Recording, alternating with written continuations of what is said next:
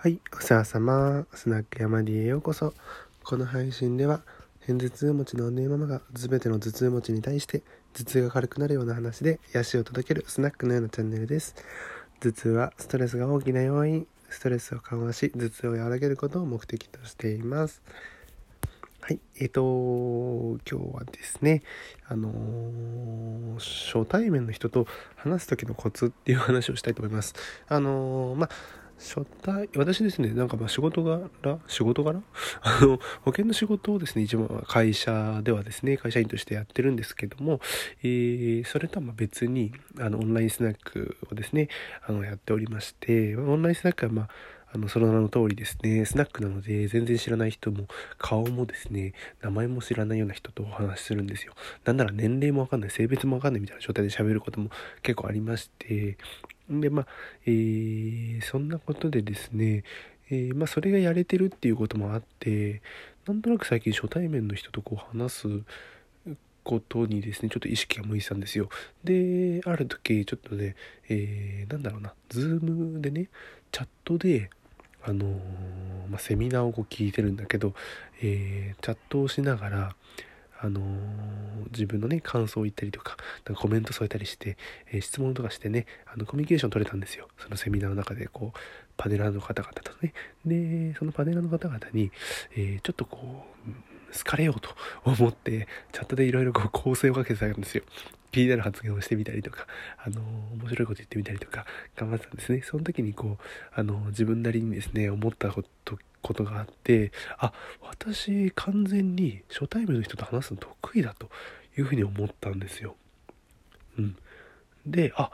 なんだろうこれと思ってちょっともしかしてこれ言語化できたら結構いいよなと思ってなんかね初対面の人と話すのが苦手っていうのはね話し上手な人でも結構あるらしいです。緊張したりとかね。あの、実はシャイとかね、いう人は話し上手の中にも結構多くって、私、まあ、シャイではないので、ちょっとその辺りも含めてなんですが、お話したいと思います。で、まあ、なんかね、これコツがあるんじゃないかと思って、ちょっと自分のことを思い出してみて、今、あの、話します、話します。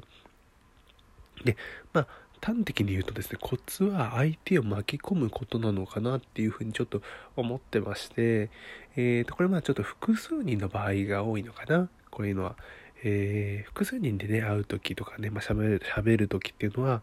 えー、相手にね、こう直接質問したりせずにするよりも、えー、相手の名前を呼んで、えっ、と、違う人に話しかけるとか、子供がいたり、私、あの、1歳の子供がいるんで、息子がいるので、息子抱っこしてもらう。例えば、えっ、ー、とね、今日ちょっとかの、えっ、ー、と、友達の彼氏と会ったんですよ、初めて。で、その人とまあ初対面でね、仲良くなろうと思った時に、えっ、と、息子も一緒にいたから、息子に、あの、なんとか君に抱っこしてもらいなって言って、その彼氏のね、あの、抱っこしてもらうとか。これって別にその人と喋るわけでもないし、目も合わせなくていいのに。ただ、その人に名前を呼ぶというね、一個設定を作る。でそういう人は名前を呼ばれたら名前って自分だけのアイデンティティなんで、すごいあの、親近感がね、湧くかなとか思ったりとかして、あとは、あのー、その彼女、もともと私の友達の方に、あのー、なんとか君とはさ、どこ出かけたりすんの？とかさ、あの、なんか好きな食べ物あんの？とかさ、そういう話をったりするわけですよ。その時はその彼氏もまあ当然聞いてはいるんだけども自分に別に話を振られてるわけじゃないから緊張しなくてもいいし目も見なくていいじゃない？そういうようなことであのー、やれるのかなと思ってちょっとねそういうあのー、構成っていいなと思ったんですよ。うんすごいね、あの、複数人の時はね、この巻き込み、巻き込み会話ってのはすごいコツだなと思ってます。これあの、喋んなくてもね、あの、なんだろう、仲良くなれる、近づけるの結構あの、おすすめです。で、1対1の時じゃない、どうすんのっていうふうに思う人結構多いかなと思ったんで、1対1の時はね、あの安心感がまず大事なんですよ。この人危険じゃないよなとかね、あの、よくあるのは婚活市場とかね、あの、パーティーみたいなとか、なんか、そういうマチコンとかね、そういう場面とか、あの、やっぱ安心感大事じゃないですか。こういう人危険人物じゃないかな、みたいなね。怪しいやつじゃないか、あの、そういうの本当大事なんですよ。なので、なんかベラベラ喋ったりしないで、ベラベラ喋るとね、どんどんね、なんていうのかな。えー、その人が喋りが饒舌であればあるほどあのー、話が面白ければ面白いほど怪しく見えちゃうんですよだからあんまベラベラ喋んないであの一定の距離を保ったまま少しだけ自分の情報を開示します私、まあこういうもので、例えば、えー、何県出身なんですよ、みたいな話とかしたり、私、新潟のね、出身なんで、新潟の、あの、出身なんですよ、とか、なんか、大学はこういうものを専攻してましたとかね、ちょっと言うのかもしれないけども、あの、そんなことを言ったりします。で、最後に、話しやすいように、1個テーマをね、1個ではなくてもいいな。2、3個でもいいです。テーマを添えます。例えば、アニメが好きなんですとか、毎週走りに行ってますとかね。あのー、なんか、えー、チャリで全国を旅してますとかね、温泉地巡りが好きですとか言うじゃない。そういうの、1個テーマを添えると、相手がそれに合わせて喋ろうと思うから、あの、相手がすごい話しやすくなるんですよ。いきなりフリーで、あなたはどうですかっていう感じじゃなくて、